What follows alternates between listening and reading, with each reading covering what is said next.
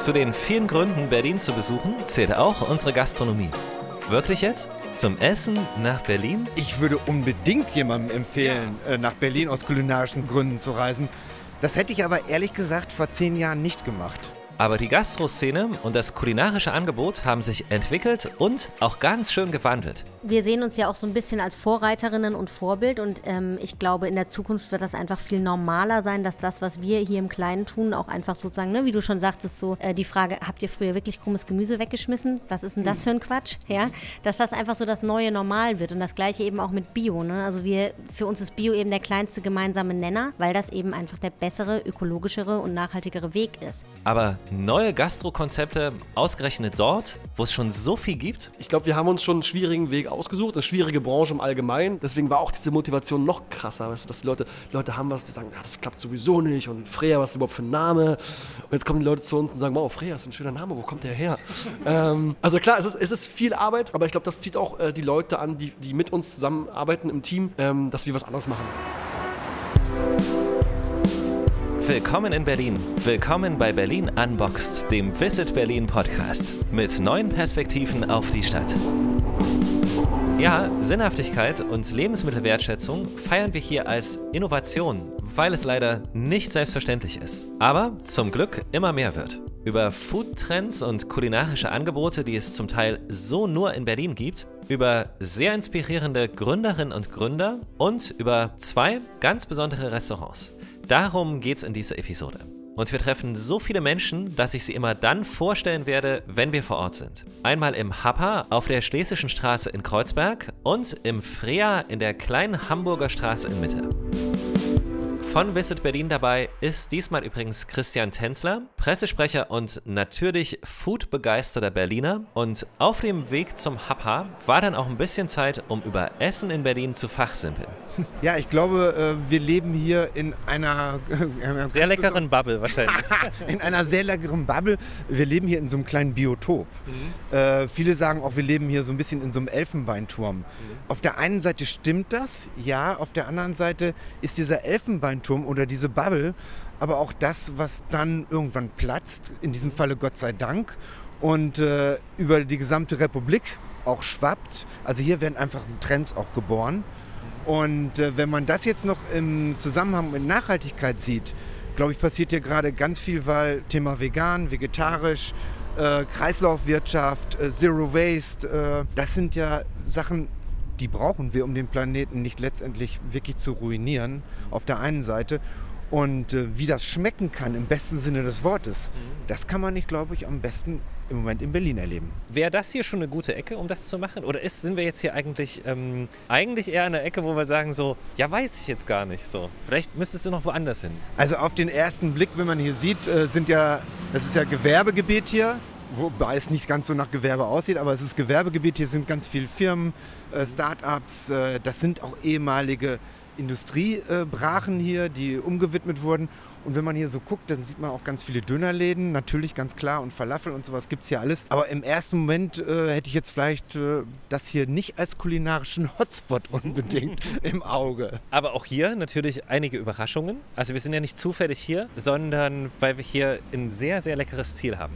Ja, genau. Wir gehen ins Happa und das Happa äh, wird von einem Team von Frauen betrieben und äh, ist ein rein veganes Restaurant mhm. äh, mit einem wirklich, ich nenne das, das ist wirklich eine Art Kreislaufkonzept. Ich habe das schon mal ausprobiert und ich kenne die Sophia Hoffmann, die äh, damit eine der Initiatoren ist und Köchin ist, kenne ich auch schon ein paar Jahre. Die 35 ist es, die schlesische 35, ah. die Anschrift. Und wir stehen direkt davor. Es reiht sich so schön ein und dahinter steckt so viel. So ein tolles Konzept, so viele sehr, sehr tolle Ansätze. Ich kann jetzt schon sagen, dass ich es sehr, sehr mag. Also unscheinbar vielleicht von außen, wobei der Farbton, das, der rote Farbton schon auffällig ist hier. Ja. Könnte man auch für eine Bar halten. Aber wenn man reingeht, ist die Unscheinbarkeit ganz, ganz schnell vorbei.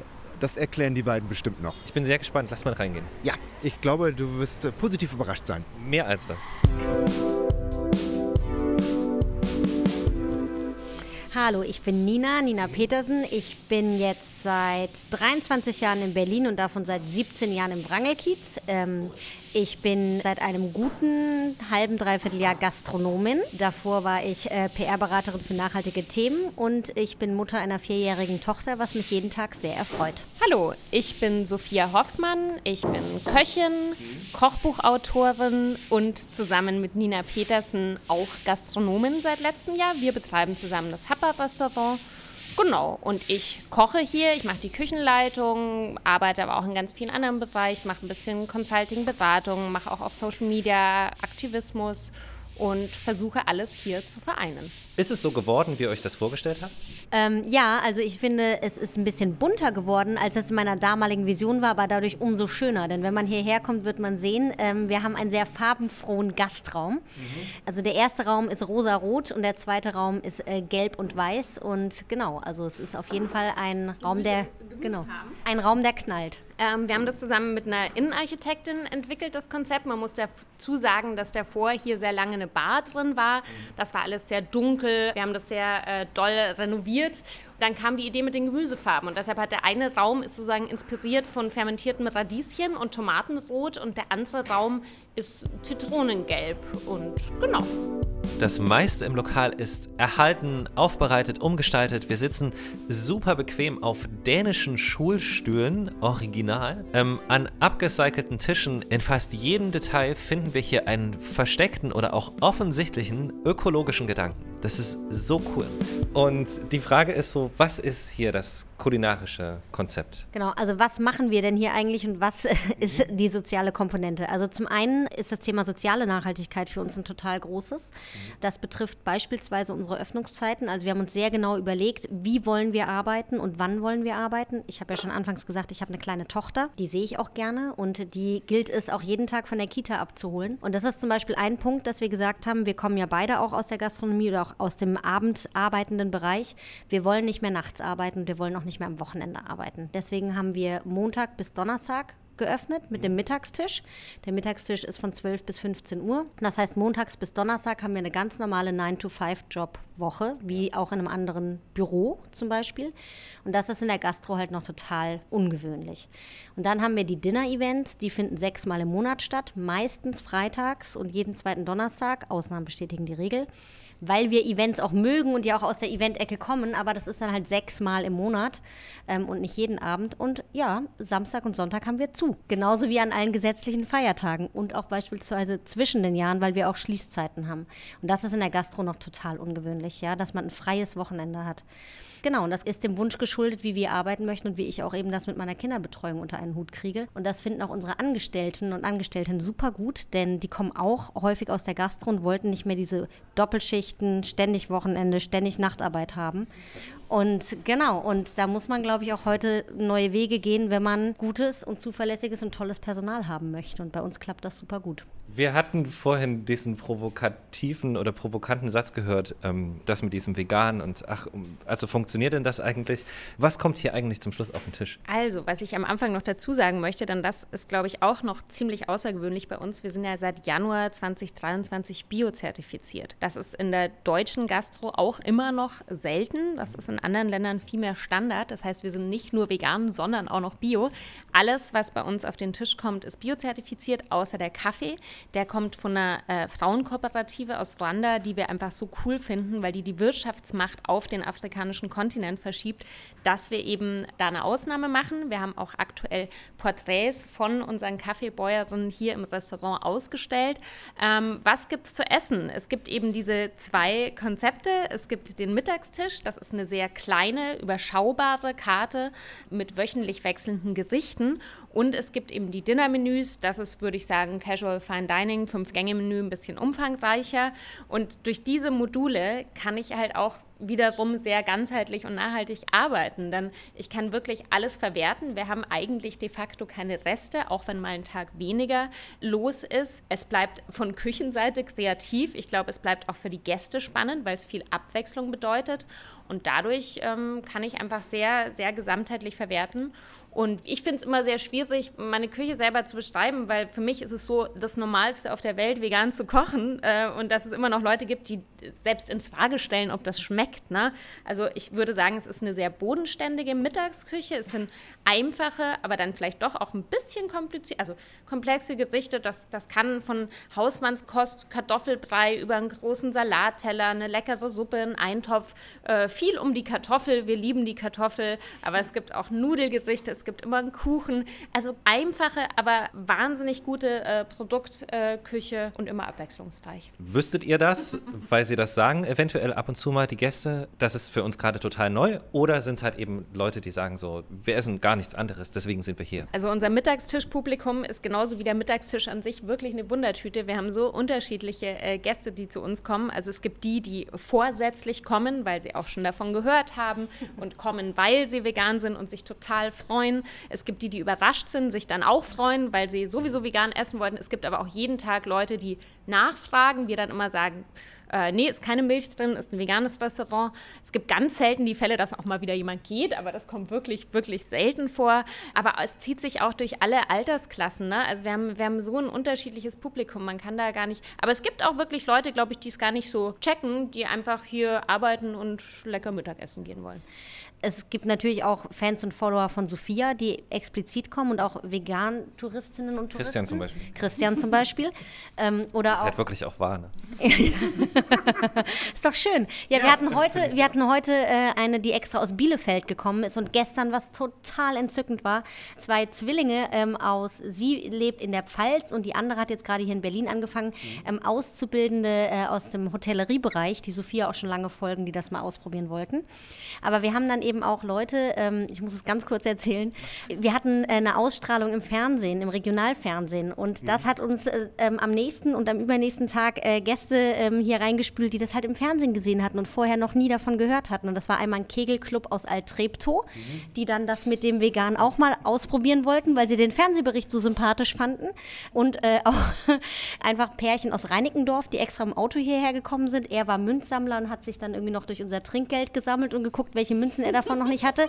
Genau, und das waren einfach ältere Pärchen, die das dann halt auch mal spannend fanden. Und deswegen, man weiß halt einfach nicht, was passiert. Das ist ja total schön, weil die machen ja eventuell ihre erste Erfahrung und die ist gleich sehr gut. Also das ja, ist ja. Am nächsten Tag auch gleich wieder. Das, das meine ich. Das ist ja, das ist ja das, der Vorteil, den die Leute haben, die das jetzt ausprobieren. Jetzt sage ich jemandem, wenn du mal vegan ausprobieren willst, dann geh doch mal dahin. Mhm.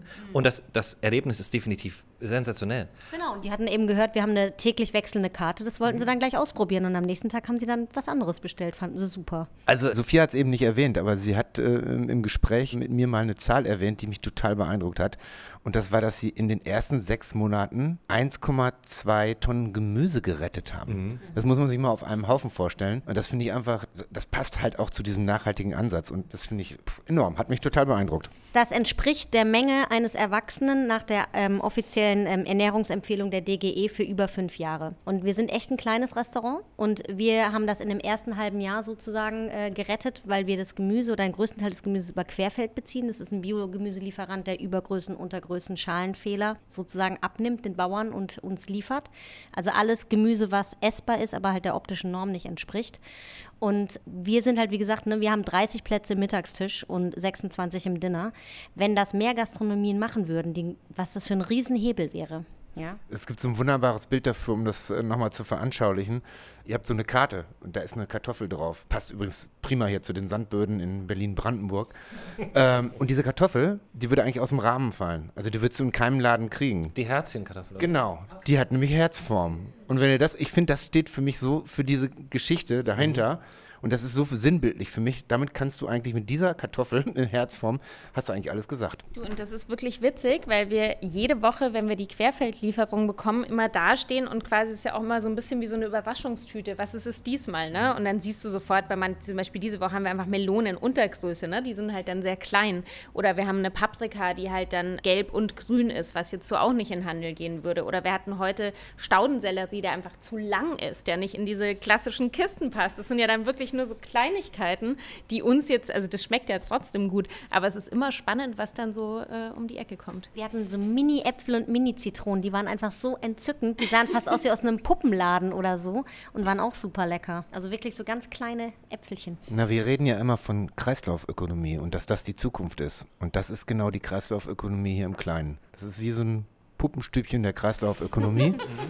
Die haben wir ja, die probieren die beiden jetzt schon mal aus und ähm, das überträgt sich dann hoffentlich auch auf andere. Wir sehen uns ja auch so ein bisschen als Vorreiterinnen und Vorbild und ähm, ich glaube, in der Zukunft wird das einfach viel normaler sein, dass das, was wir hier im Kleinen tun, auch einfach sozusagen, ne, wie du schon sagtest, so äh, die Frage, habt ihr früher wirklich krummes Gemüse weggeschmissen? Was ist denn das für ein Quatsch? Ja, dass das einfach so das neue Normal wird und das gleiche eben auch mit Bio. Ne? Also wir, für uns ist Bio eben der kleinste gemeinsame Nenner, dass das dann einfach, wie auch in skandinavischen Ländern zum Beispiel, da sind die ja auch schon ein bisschen weiter so normal ist, dass man sich eben in der Gastronomie auch biozertifizieren lässt, weil das eben einfach der bessere, ökologischere und nachhaltigere Weg ist. Wir achten ja auch bei den Lieferanten und bei den Herstellern und bei den Produkten sehr darauf, dass es zu unserem Wertekatalog passt. Und äh, da suchen wir sehr genau aus, mit wem wir zusammenarbeiten. Also ne, wir probieren auch Unternehmen zu fördern, ähm, die eben in Frauenhand liegen. Wir sind ja selber ein frauengeführtes Unternehmen. Und dass das einfach auch normaler wird und dass es halt auch größere Auswahl gibt, man gar nicht mehr so genau suchen muss, sondern es ist einfach der Standard. Ich würde auch noch mal kurz äh, beim Thema vegan einhaken. Ich wurde letztens in einem anderen Kontext zum Thema äh, Wasser und Wasser als Ressource interviewt. Und gerade wenn man äh, von Gastronomie spricht, also man spart ja schon einfach Wasser ein, wenn man pflanzliche Produkte verwendet. Und wir sehen es jetzt gerade ganz akut. Wir sind ja schon mitten in der Klimakrise. Wir haben hier schon äh, Ressourcenknappheit diesen Sommer. Es hat seit Wochen in Berlin nicht geregnet. Und es wird ein Thema auch bei Tierhaltung und so weiter. Ich glaube ganz fest daran, dass sich da auch schon in den nächsten Jahren sehr drastisch was verändern wird, dass wir einfach wahnsinnig aufs Wasser gucken müssen. Und es gibt da auch dieses äh, Beispiel, ne, für einen Liter Kuhmilch, glaube ich, braucht man zwischen 100 und 150 Liter Wasser und für einen Liter Hafermilch 4 Liter Wasser.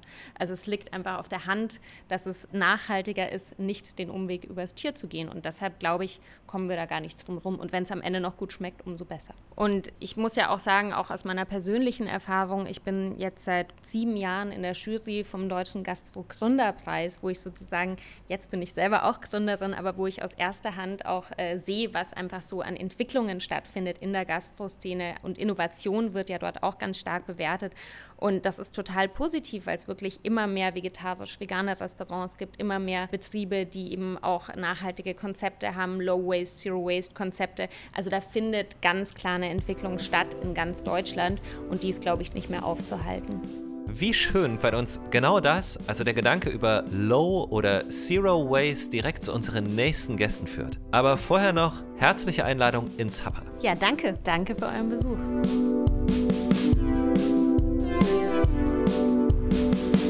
Und auf geht's ins Freya, dem Lokal übrigens mit der nachhaltigsten Weinkarte Deutschlands aktuell. Wieder mit so vielen Details, mit tollen Gedanken, mit einfach noch so viel mehr. Ich bin sehr gespannt. Ja, ich bin Jasmin. Ich bin eine der beiden GründerInnen ja.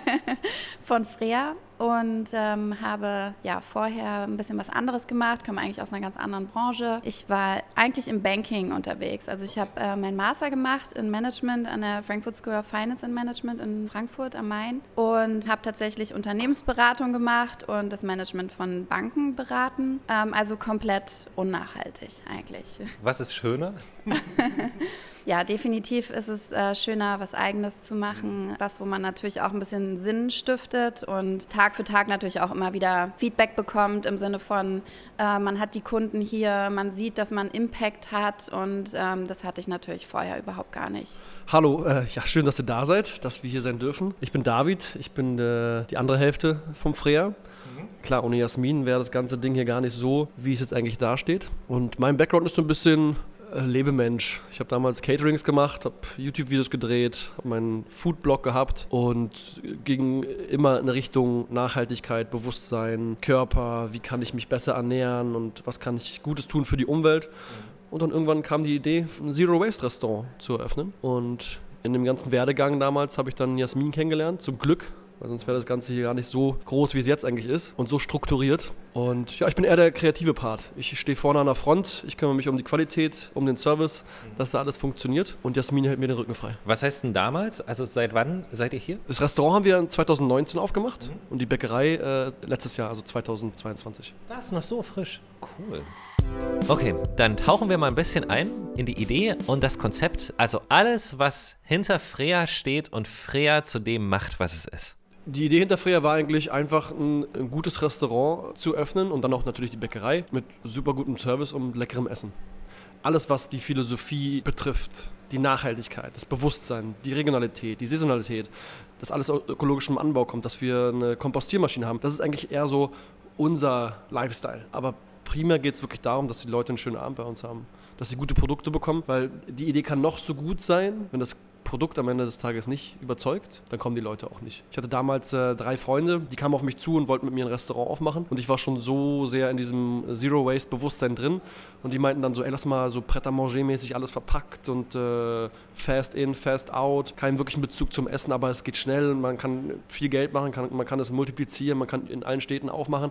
Und dann dachte ich mir so, ja, hört sich gut an, aber das ist ja komplett gegen meine Philosophie. Und dann meinte ich dann, nee, nee, lass mal ein Restaurant machen, was kein Müll produziert. Oder so gut es geht. Und dann bin ich ja damals nach Brighton gereist, zum Silo, eines der weltweit ersten Zero-Waste-Restaurants, habe da mitgearbeitet und da relativ schnell gemerkt, was, auf was es ankommt. Das ist die Qualität vom Essen, das ist der Service.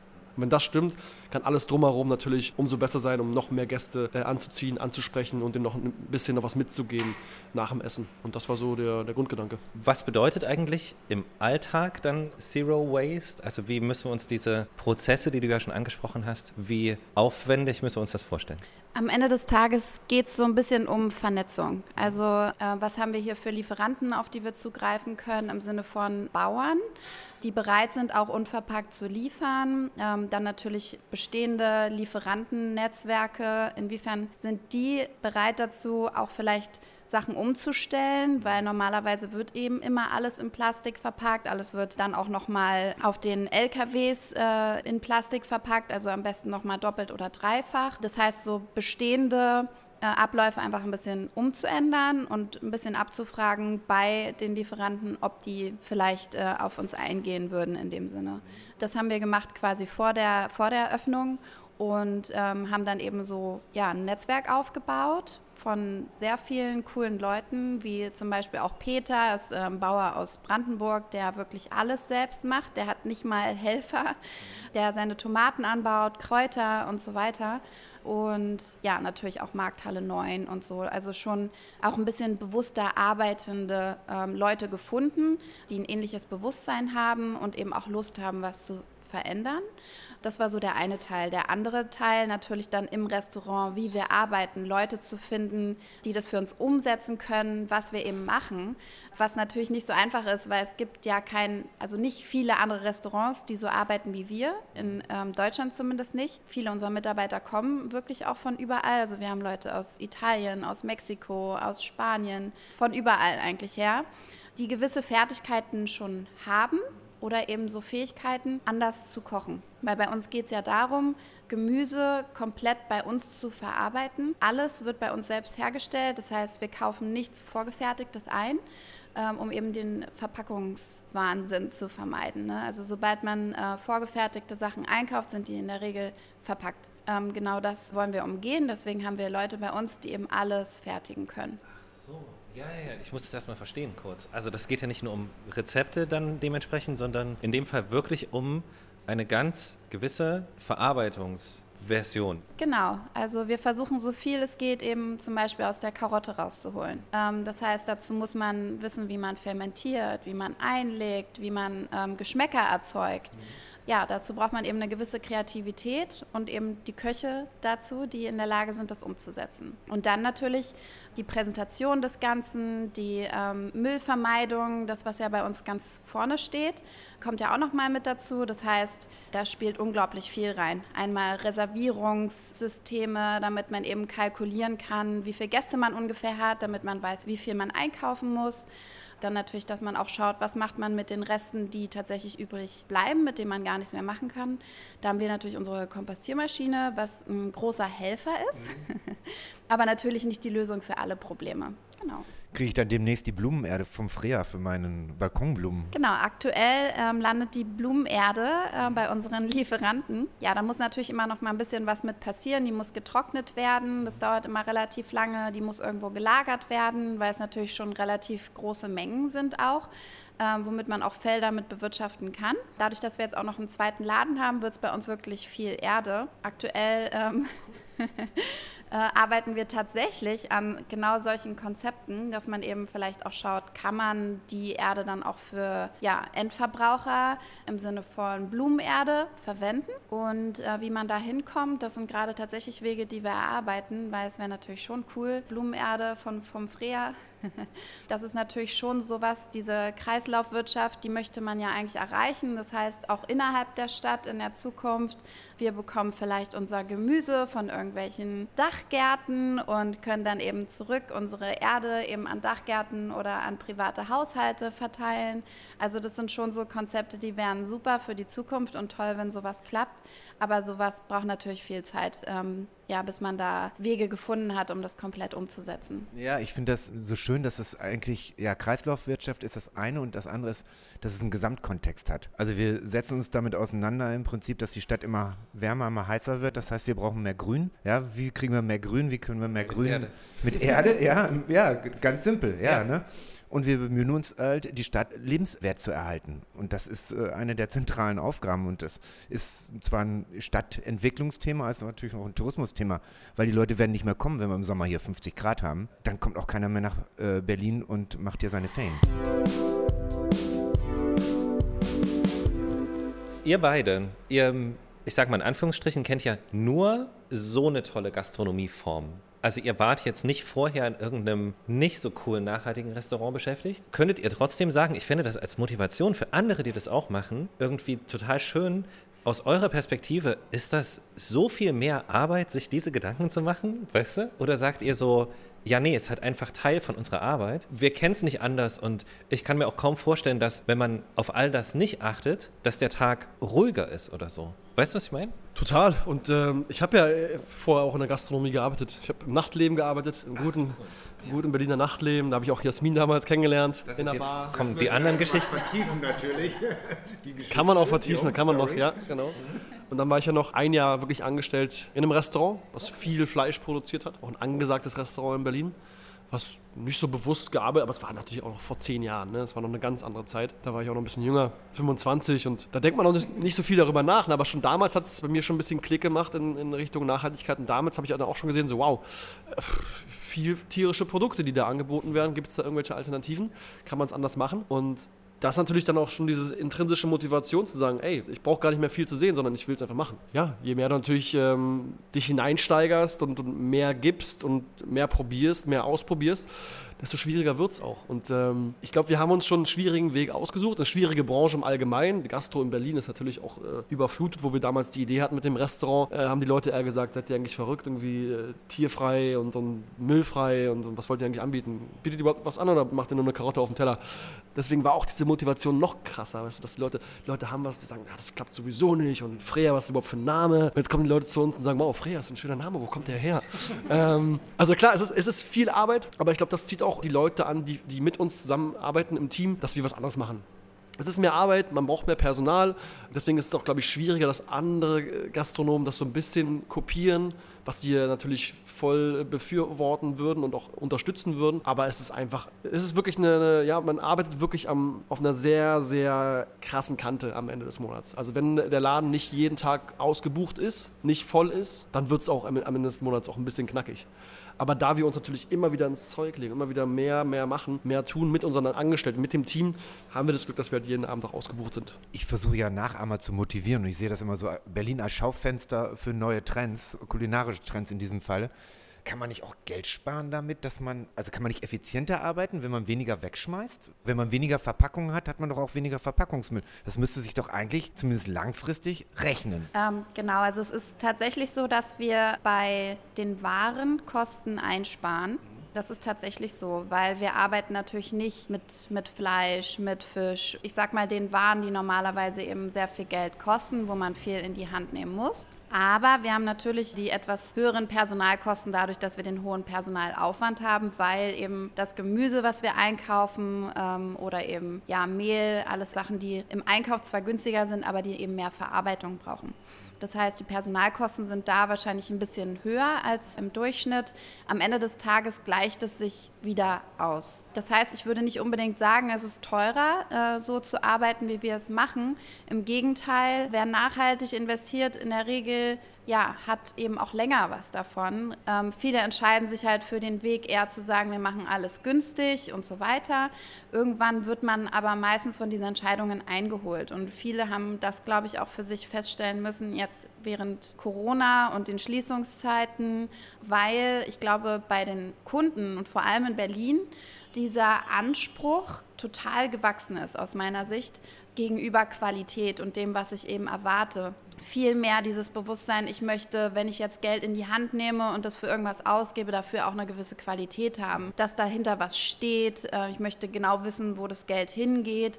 Gefühlt hatten die Leute sehr viel Zeit, sich damit auseinanderzusetzen und es ist auch passiert. Und deswegen funktionieren jetzt eben die Konzepte, wo wirklich was dahinter steht, wo man sieht, da haben sich Leute Gedanken gemacht, viel besser und haben auch überlebt. Ich glaube, dass das schon auch daran liegt, dass da ein Bewusstsein wächst.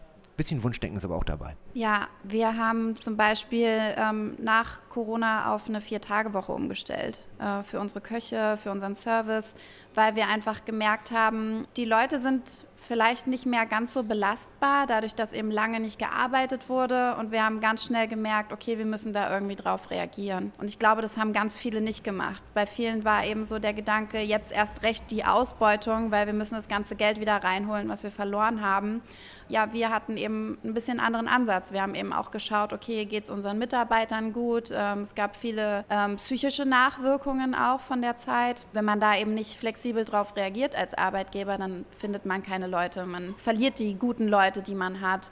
Und ich glaube, das ist genau der Punkt und das ist auch immer wieder, was wir eben von unseren Mitarbeitern gesagt bekommen. Das Konzept ist eben tatsächlich nachhaltig. Wir versuchen nicht nur so zu tun, als wäre es so, sondern wir gehen auch eben auf die Leute ein, die bei uns arbeiten und sind da eben auch sehr, ich sag mal, menschenorientiert. Und das geht häufig in der Gastronomie verloren. Die Leute gehen dahin, wo sie sich wohlfühlen und gehen eben auch ganz schnell wieder, wenn sie sich nicht entsprechend ähm, ja, wohlfühlen. Was denkst du, warum dieser nachhaltige Ansatz, dieser wirklich nachhaltige Ansatz und dieses auch menschenbezogene, warum funktioniert das? Wir stehen zu dem, was wir sagen und äh, wir sind uns äh, selber treu. Jasmin und ich sind ja auch im Unternehmen jeden Tag täglich. Wir sind immer erreichbar. Ich lieb's, ich lieb's. Ja. Sieben Tage, ich bin immer erreichbar. Wenn irgendwas ist, ist immer jemand da und kann immer helfen und man wird, glaube ich, auch nie wirklich alleine gelassen. Und ich glaube, das ist so ein Ding, warum es funktioniert.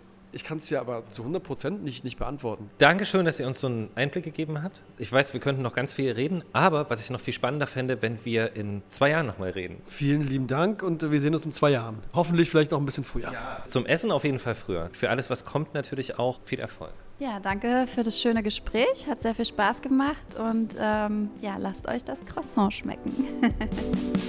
Sämtliche Infos, tolle Instagram-Kanäle, by the way, und ähm, noch so viel mehr zu beiden Restaurants verlinken wir direkt in den Show Notes unseres Podcasts. Danke fürs Zuhören. Berlin Unboxed, der Visit Berlin Podcast. Auf Spotify, Google Podcast, Apple Podcast oder dieser. Folgt uns auf Instagram, Facebook oder YouTube und entdeckt Berlin mit der About Berlin App, dem digitalen Stadtführer für Berlin-Geschichte. Alle Infos auch auf visitberlin.de.